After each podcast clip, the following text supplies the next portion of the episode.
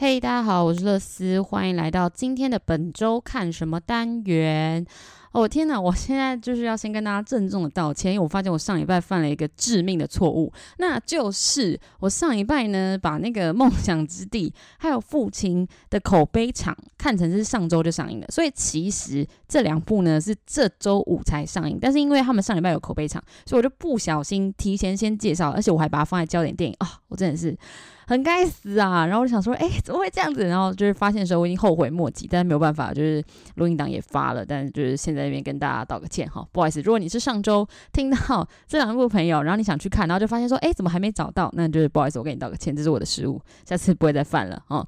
那总之呢，《梦想之地》和《父亲》因为是奥斯卡大热嘛，所以本周我其实还是力推这两部，大家可以去电影院看。只是呢，因为上周我已经介绍过了，所以如果呢你想要去听这两部奥斯卡大热在演什么的话，哦，我这介绍蛮好，我自己说的。对，你可以去听一听看我上周呃分享的内容，但是这周呢，我一样呢就是会介绍呃很多我觉得不错片子，那你可以评估自己的时间之后呢，去看看你有没有时间去同时欣赏这几部电影。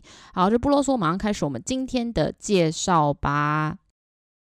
那首先呢，我会针对一些我比较没感觉的片子呢，稍微几句话带过，让你知道有这部电影上映。那如果你有兴趣的话呢，你可以去找资料或是预告片来看看。那接下来讲完之后呢，我一样会讲三部本周我推荐的焦点电影，以及另外两部我觉得很有趣的片子。好，那我们就开始吧。那本周呢，有一部日片，一部纪录片，一部喜剧片，两部鬼片，一部动作片，然后还有五部剧情片。那首先呢，前面我要提的这个电影版《娇妻出没》，请注意呢，那顾名思义，它就是改编自同名日剧的电影版啦。那它是由林濑遥以及西岛秀俊所主演的日剧。那这次这对夫妻档机密任务呢，就是要把对方杀害。那身为日剧迷的你不要错过。那还有就是整天叫那个林濑遥我婆的哈，也不要去忘记支持你老婆的电影哈。那本周唯一的动作片呢，叫做《恶夜杀神》，那是由这个 Ruby Rose 所主演的，然后搭配这个 Morgan Freeman 的动作电影，那就是顾名思义就是打打杀杀啦。那这个 Morgan Freeman 呢，又是一个出一张嘴的神人，他就是利用他绑架这个 Ruby 的女儿，然后逼他在这个片中去执行一些危险的任务，然后去出演这个女打仔。那 Ruby Rose 呢，其实在那个《捍卫任务二》之后，就慢慢变成这个好莱坞算是可以属独当一面的这个女打仔啦。因为他的外形就算甜美帅气嘛，那再加上他很早就出柜，所以他这个中性气质，那也有帮他加分这样子。那其实我就觉得他摆起来还蛮有那个架势的。不过重点，我觉得最大重点就是他的太瘦了，所以他肌肉量不够，因为他是 model 出身的嘛，就是其实是有点纸片人那种身材。那只是呢，就镜头拉近的时候呢，你就会发现他的过招的那个诶设计好动作，其实会有一点明显啦，就是没有那种真的在格斗那种拳拳到肉的感觉，所以我会觉得这稍显可惜。但是呢，女打仔就是帅啊，谁不爱一个就是颜值漂亮女生在那边打打杀杀？所以呢，总之就是，如果你还是想要看 Ruby Rose 在那边大荧幕上打架的话，就不要错过啦。好，接下来本周的两部鬼片呢，我也有就是稍微可以吐槽的地方。那第一部叫做《灵异鬼店》，鬼是诡异的鬼。那就是一如往常，我已经吐槽过非常多次，它就是好莱坞的标准鬼片。Again，那又是因为房子有问题而诞生的鬼片。那只是这一次呢，是饭店的套房出事，不是某栋什么另一宅之类的啦。对，那就是本周你想看鬼片的其中一个选择。那另外一部鬼片呢，就是日本的，它是属于比较日式恐怖，叫做《真角岛事件》。这个角岛的角是角人的角，或者你可以说鬼鲛的鲛这样子。那又是一个都市传说类哦。那据说它就是。一个吓坏日本网友的事件，那就是你只要说出呃角岛事件这个名字，你就会暴毙惨死哦，好可怕哦！就是我会不会？那总之就是你可以去看到，在这部片中有一些女高中生啊，就跟她的朋友，那如何摆脱解除这个诅咒？那就是日本都市传说真的很多啦，但是总比这个好莱坞的屋子系列的鬼片哦有创意一点。那如果你是喜欢日式鬼片的话，就不要错过这个真角岛事件。那另外一部呢，本周的喜剧片叫做《我的袋鼠室友》，那听起来像是一个澳洲片，大家其实翻拍自德国小说啦。那就是呢，主角有一天起来就发现他多了一个袋鼠室友，那这个袋鼠当然是动画做的啊，只是做的还蛮好的。那这个袋鼠呢，它不止就讲话就是很靠北，然后他也相信这个共产主义。对，你知道这就是欧式幽默。那总之呢，他就是拥有熊妈级的个性，简直可以说是翻版啦。那预告片看起来就是还蛮有趣的轻松喜剧，然后去帮助这个男主角从宅男变成一个比较会讲话的人。那如果你对这种题材有兴趣，想要轻松一下的话呢，你就可以去看这部《我的袋鼠室友》。另外一个本周的唯一一部纪录片叫做《摇滚农庄录音室》，那它是一个还蛮有意义的纪录片，它就是记录了叫做呃摇滚农庄录音室的这个地方的伟大历史。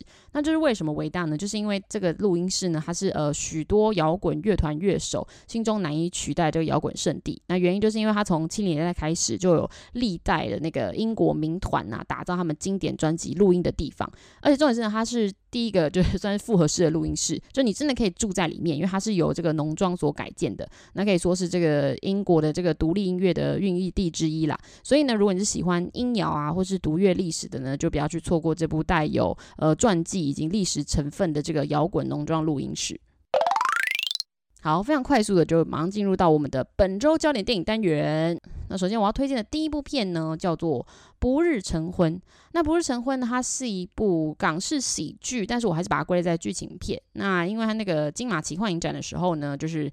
也有选映这样子。那故事在描述说，这个阿佳和可怡他们就是一对情侣。那他们是在一场婚礼上相识的。啊，所谓冤家嘛，就是不打不相识。那所以两人呢就一拍即合。那交往呢也有五年了这样子。那即将呢他们就面临了这个情侣的 最大感情危机，就是要不要结婚这件事情。那女方呢当然是将这个爱情的最终归宿视为结婚啦。但因为男生呢就北兰北兰嘛，他就视这个爱情的坟墓为结婚。那于是呢。那双方呢，就在这个要嫁不嫁、要娶不娶，展开这个恋爱的拉锯攻防战。当然，女方就是想尽办法要跟男方结婚嘛，那男方就是想尽办法要避免。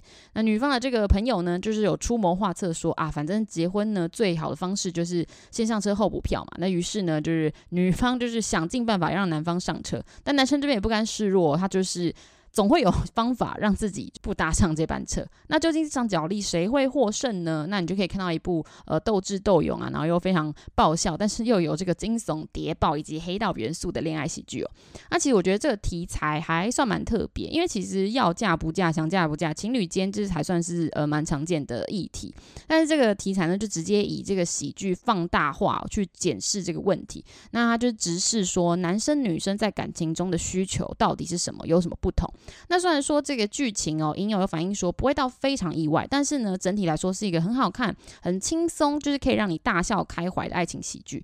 拜托，这才是港片原汁原味的味道啊！就是老港片迷，你们还记得那种早期港片喜剧带给你的感动，然后以及笑声吗？重点其实就在于，虽然老套但好看，然后流畅搞笑才是这个经典港式喜剧的精华。那其实像去年《换爱》呢这种香港电影，在香港跟台湾都取得了不错的成绩。那《换爱》我本身就是非常喜欢。那同时呢，它也是近年来呢取得很好票房的香港本土电影，也就是它没有任何的中资介入哦。那其实不日成婚也是一样，就是我们要找那种原汁港味的，不要再有那种中资介入的那种变调港片。比如说像现在很多大咖港星啊，什么刘德华、郭富城。对了，我我没有就是指责他们的意思，但是因为呢，他们就是会去拍一些诶已经变得很煽情化的，例如《拆弹专家》或者是什么《独战寒战》系列的，就是港片。当然，就是你偶尔看一次可能会觉得不错啦，但是我个人是没有到很喜欢。那希望大家如果要支持的话呢，可以去支持这些，就是。呃，题材算比较没那么的爽，或是商业大片，但是这些更难能可贵的，最能够代表香港本土的电影剧本精致的这种啊，所以说我个人是非常推荐《不日成婚》的，我的认为就是它比很多所谓带有中资的港片都好很多。好，本周焦点电影第二部同样也是奥斯卡大热，它叫做《犹大与黑色弥赛亚》。啊、对，如果我有把《梦想之地》还有《父亲》一起放到本周讲的话，哦，那本周就会有三部奥斯卡达人，但是我没有啊、再一次就是跟大家抱歉。那总之呢，《犹大与黑色弥赛亚》呢，同样就入围六项，那包括这个奥斯卡最佳影片、两位最佳男配角、最佳原创剧本等等。那同样也是改编自真实事件的故事哦。那其实这故事的背景呢，设定是在这个美国的一九六零年代的晚期。那其实这个时候是那个美国政治以及社会最动荡的一个时候，因为其实当时因为越战。那他其实反战的这个声浪一直都很强。那美国政府呢，还有因为当时其实鼓吹非常多呃黑人参与越战，所以导致这个黑人族群的不满哦。他们就认为美国政府有差别待遇，因为其实上战场的黑人的比例远大于白人的，所以黑人群体呢就认为美国政府觉得黑人的命不值钱嘛。那加上长期以来啊，在建保、住屋，然后还有教育以及就业上的不平等，那就是在一九六零年代这个黑人的不满以抗议声浪达到了爆发，达到了最高点。那当时还有成成立了一个组织哦，叫做黑豹党。那这个黑豹党的宗旨呢，就是促进这个美国黑人的民权。那只是因为他们的做法比较属于强硬派啦，就是鹰派那种。那他们是主张呢，你可以正当防卫，然后甚至是使用武力去维护你的权益也是可以的。所以呢，很容易就被政府视为这个异端暴力头痛分子嘛。那当然，在里面的人也会比较激进啦。但是他们呢，也是真心的为了这个黑人权利而努力。那本片呢，就是在讲述，就是汉普顿这个人，他在一九六八年的时候当上这个伊利诺诺黑豹党部的这个副党主席。那他就是领导这个黑豹党，呃，为了这自由而战，然后也发表了非常多的演说。但是呢，当时的联邦政府调查局当然就是想要肃清这个人啦，因为就把他视为眼中钉嘛。那甚至是以这个煽动报名者对国家安全造成威胁的理由来想要除掉他，于是他们就安排了另外一个黑人眼线欧尼尔，那也就是本片的另外一个男配角，那进入就是这个黑豹党里面去观察这个汉普顿的行踪。那故事呢，就是在这个动荡的一年哦，在这个美国时局以及社会都很冲突的方面下，然后我们就可以看到汉普顿这个身边所发生的故事。那其实，在历史上呢，汉普顿也在隔年被这个联邦调查局所暗杀身亡。那他其实得年才二十一岁。那这个当初卧底的这个欧尼尔呢，他也在多年之后，这个纪录片问世之后呢，就自杀身亡。那虽然说他们的生命都很短暂，但其实他们对于后世黑人权益的影响哦，却是千千万万久远的。其实你光看预告片呢，你就可以看到就是非常的奋起激昂的感觉，就是你真的可以感受到那种你杀死我的身躯，但是你杀不死我的灵魂这种感觉。那虽然说那个煽动民意啊，捍卫自由抗战，其实呃有时候只有一线之隔啦。但我认为美国呢一直都还蛮会找到这个题材的平衡点的，因为他们其实都知道这个一直都是一体两面的事情啦。那我知道有些人可能就是比较没有兴趣看黑人权益电影，会觉得哦就是关我屁事。但我是觉得，嗯，漠视其实才是最可怕的。难道？大家听到这边都不觉得这些事情与历史就是跟近年来的中国社会有很高的重合度嘛？那其实这件事情真的没有离你那么远哈。那除了推荐你这部之外呢，另外一个延伸阅读是那个 Netflix 上的《芝加哥惊世审判七人案》。那我相信很多人都还有看过或是听过这部片了啦。那同样是在讲述说，在这个越战时期，有这个和平反战的七人组，那被美国政府以莫须有的罪名给起诉。那同样就是拍出了和平抗议与暴动的这个模糊地带，是一部非常好的片哦，一部可以真正让你体会到民权，然后还有这个革命精神的片子。那大家有空呢，也可以去看看另外一部非常精彩的《芝加哥惊世审判七人案》。好了，讲完沉重的，就来点轻松的。第三部焦点电影呢，就是叫做这个《挚爱诊疗室》。那这个“挚”呢，是窒息的“窒”。那他在讲什么呢？他讲的就是 BDSM。哎，不是，大家千万不要误会，不是我喜欢这个 SM 题材，而是这部画面呢，跟议题实在是太吸引我。它是一部嗯芬兰电影，然后就是在讲述说这个女主角莫娜，她白天呢是一个清纯的白衣天使，是一个物理治疗师，但是她在晚上的时候呢，就会化身为这个 master 主人，然后变身为这个调教女王，来满足来找她的这些男性被调教的渴望。那男主角尤赫，他其实就是一个普通的中年外科医师这样子。那有一天，他就误闯了这个莫娜的地盘之后呢，就爱上了这种被鞭打的感觉，这样子。那甚至是他被这个按压，然后快要窒息的时候，他甚至还重新感觉到了那个当初他拯救溺毙妻子时候的那个濒死体验哦。那接着这个男主角尤赫呢，就对这种变态的关系就是越来越无法自拔，越来越沉溺其中。但是随着他的沉沦呢，他的精神上也开始出现一些状况，让他没有办法处理这样子。那我不是光叫大家去欣赏这种 SM 情节哦。就是不然你们去找这个迷片看就好了。而是这部片背后探讨的是被虐者和施虐者的心理成因，就是为什么你会明明知道这是痛苦的，这是不好的，可是你有却又没有办法控制自己想要。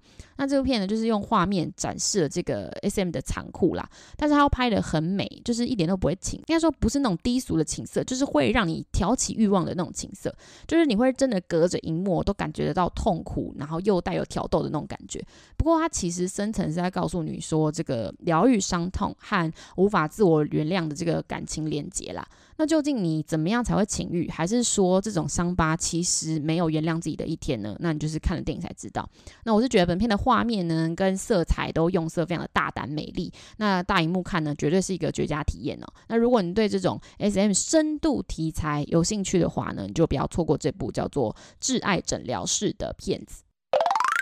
好，除了焦点电影之外呢，另外还有两部我觉得本周蛮有趣的电影。第一部叫做《要命交错》，这个“要”呢是药丸的这个“药”，那是一部剧情动作片，一样是真实事件改编。那它是一个涉及十亿美元利益的一个关于打击贪腐制药公司的故事哦。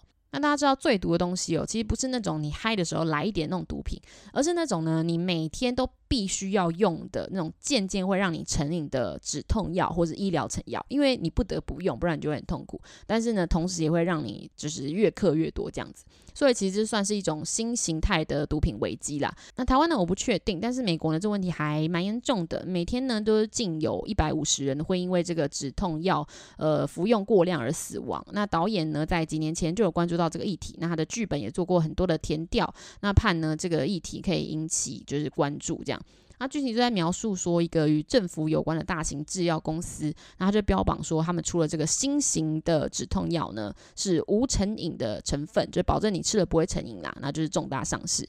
不过这一方面呢，这个大学教授哦，由就是 Gary Oldman 饰演的这个泰隆，就发现呢，其实随着这个实验的过程，也就是你这个服用药的过程拉长，你这个成瘾度哦，其实是高达一般的止痛药。三倍这样子，也就是说，这个制药公司其实是打着短期内不会成瘾的幌子在骗你啦。但是大学教授想要揭开嘛，不过就受到多方的阻止。那另外一方面呢，由这个 Army Hammer 饰演的这个杰克，是一心想要揪出这个走私首脑的卧底警察。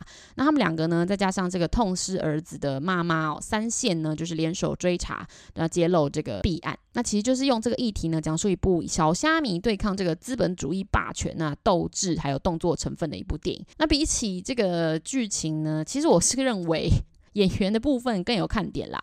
那 Gary Oldman 不用说啊，就是演什么像什么，包括变态杀手啊，然后哈利波特里面的天狼星，然后甚至是丘吉尔都难不倒他。然后近年呢，他去年是因为这个曼克入围奥斯卡最佳男主角。那演技真的非常厉害，不用说。不过另外一个 比较值得提的就是 Army Hammer 这个点哦。那其实呢，Armie Hammer 自从拍了这个 Call Me By Your Name 之后呢，就大受好评。那这部片之后呢，他的戏约也很多哈，然后眼看着他就是要渐渐大红起来了。那因为他在这个片中里面跟这个甜茶的 CP 表现呢，实在是太令人遐想，而且他在里面饰演这个唯美高富帅的白人形象也很成功，这样子啊。不过他就在去年呢传出了这个丑闻，那有一个 IG 的匿名者就爆料。多张这个 Army 啊传讯息给他的截图，然后以及他的私人自拍来证实这个真的是他传的讯息。那其实呢，如果真是一般的偷吃丑闻的话，就是没有什么大惊小怪，因为好莱坞嘛，你知道。但重点就是呢，这个讯息的内容指出呢 Army 呢有这个性虐待的倾向。然后甚至是有这个暴力，然后且具食人主义的性格。那因为他在这个讯息里面呢，就是有打一些很露骨的话，包括一些也很变态的词语，就像是什么“你是我的奴隶”，然后还有这种就是。哦，我想要切下你的脚趾，装进我的钱包里收藏，这样就可以代表你是我的私人物品。然后或者是什么？哦，我喜欢在动物还活着的时候取出它们的心脏，然后趁还是温的时候把那个东西吃掉，这样子就是一些还蛮变态，也许是情趣的话，但我个人是觉得有一点过了这样子。那这个爆料者呢，就是指出哦，他甚至就是同时多位劈腿啊，就是有五位以上的这个情妇。那这个 IG 账号呢叫 House of Effie，这个 Effie 是 E F F I E，那自己。你可以去查查看。那另外呢，根据这个 Army Hammer 前妻的好友爆料，那他们是因为外遇而离婚的。那并且这个前妻呢，听到这件事情呢，也不疑有他，觉得他很恶心这样子。不过 Army Hammer 呢，本人当然是没有承认啦，他就是有 Twitter 表示说，哦，他不不用理会这种言辞啊，就是感到很痛心等等。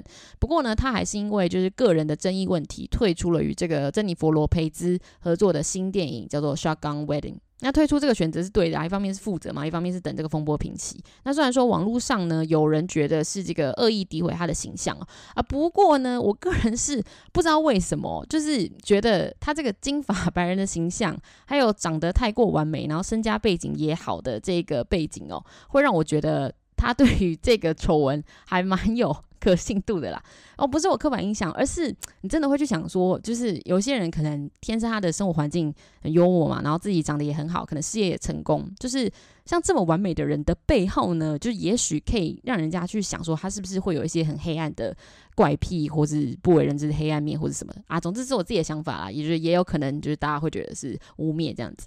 总之这次片商呢，新闻稿里面就是完全没有提到他的资讯，笑死，应该是怕被演上哦。啊，总之如果近期呢，你想要去大荧幕看到他的话，或者是你想要安 Gary Oldman 或是这种反抗资本霸权的动作剧情片的话，你就可以不要错过这部叫做《要命交错》的片啦。那、啊、最后一部我觉得很有趣的电影呢，叫做《逆转奇迹》。那它是一部剧情励志片。